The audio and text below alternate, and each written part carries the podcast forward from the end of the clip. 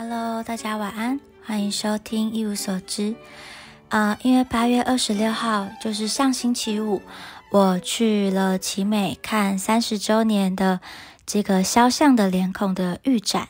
所以就没有录音了。那这个展览的正式的展期呢，是在八月二十七号到明年的二月二十八号。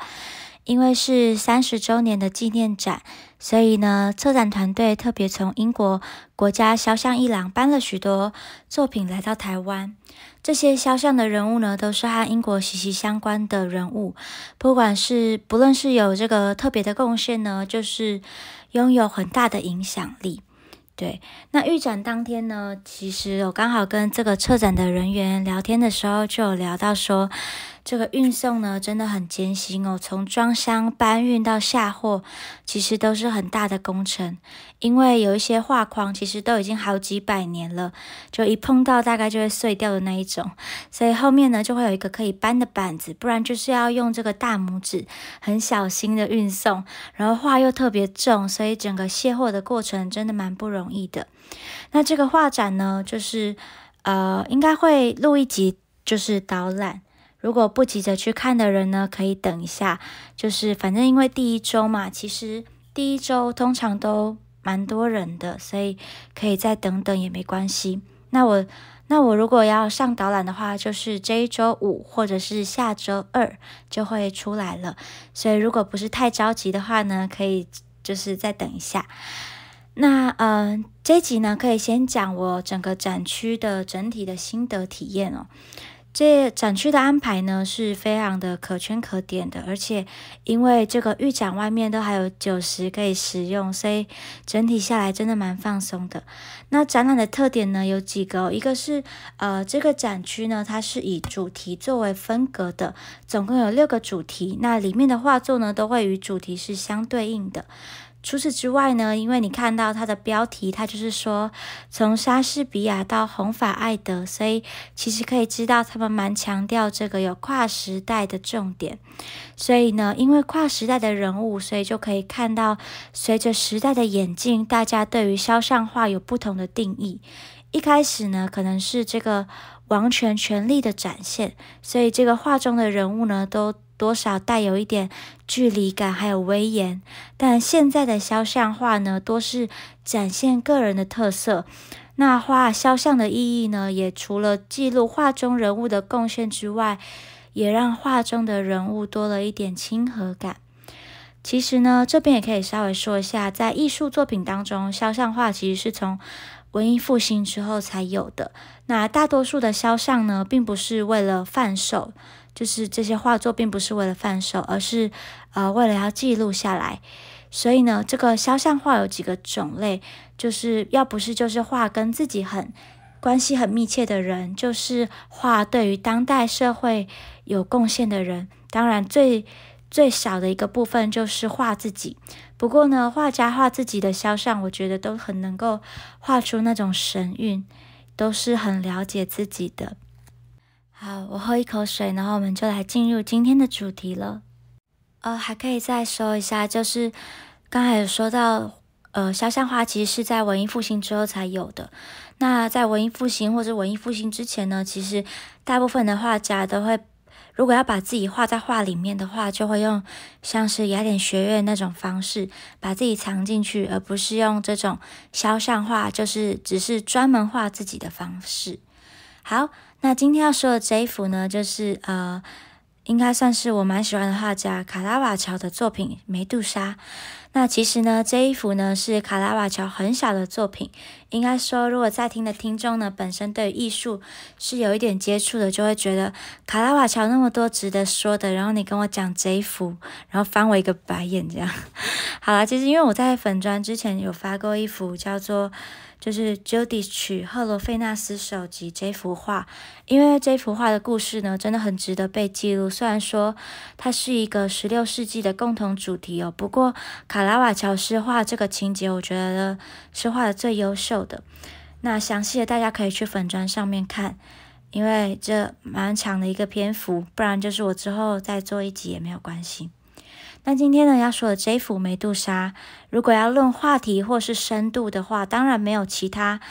呃作品那么伟大了。毕竟卡拉瓦乔真的不是一个简单的画家，不过却可以从这个简单的主题上来了解卡拉瓦乔这个人的个人的独到的观点。那先说这个梅杜莎的故事哦，其实根本就是希腊神话中的悲剧，是确确实实的一个性侵案件，而且加害者呢，波塞顿没有受到惩罚，反而是这个梅杜莎呢要背负后世的检讨，真的蛮傻眼的。就是呃，古代的父权也体现在了这个神话故事上面。那这个梅杜莎的父亲呢是百妖之父福尔库斯，母亲呢则是海怪科托。虽然呢梅杜莎有这个妖怪的血统，不过呢梅杜莎其实是没有神力的。那她的大姐跟二姐呢都有不死之身，唯独梅杜莎呢是凡人的身体，她是会死掉的。不过呃无法永生的她呢有世界无人能及的美貌。梅杜莎的美貌呢就吸引到了这个波塞顿的注意。可是呢，波塞顿呢其实没有要跟他培养感情，只是想要占有他的身体。所以呢，梅杜莎就逃到那个帕德嫩神庙，希望雅典娜女神可以保护她。可是呢，最后还是被波塞顿在神庙做了一些，就是呃，you know，雅典娜就反正就做了一些不好的事。那雅典娜知道之后呢，就很生气。觉得梅杜莎就亵渎了神庙，所以把它变成丑陋的样子，把她的头发呢变成我们所知道的那样，让她呢无法跟人相爱，因为对到她眼睛的人就会变成石头，而且呢连她的两个姐姐也不放过，所以三姐妹呢就变成我们现在说的那个戈尔贡怪物，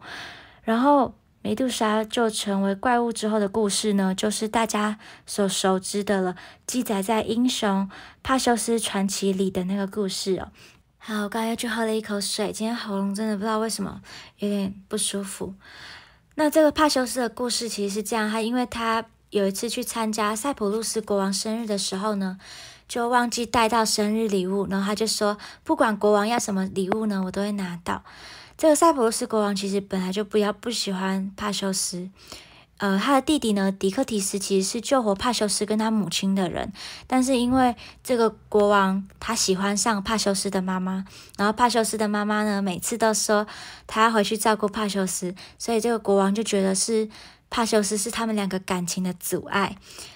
所以他就想趁着这一次呢。就说他要梅杜莎的头，想要借机除掉帕修斯。那如果有听过完整版故事，就会知道这个帕修斯呢，其实是宙斯的儿子，因为宙斯就上了他妈妈嘛，所以就有了他。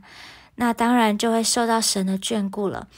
所以汉密斯和雅典娜就来帮他，给他几件神器。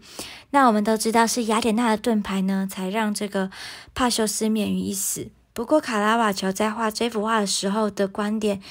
就并不相同哦，跟我们所熟知的并不并不一致。他在画这幅画之前呢，其实被一幅叫做《被蜥蜴蛰伤的少年》，他正在为这幅画所苦恼，也因为这个作品呢，就影响了他的情绪。然后他的朋友呢，都很希望他可以赶快就是心情好一点。那有有一次的聚会上面，有一天他就突然有一些头绪，他就。一边喃喃自语，他就说：“人的崩溃是内在的，人的精神垮了才会把弱点显现出来。就像梅杜莎，如果不是看见盾牌里的自己，就不会让帕修斯有机会砍下他的头颅。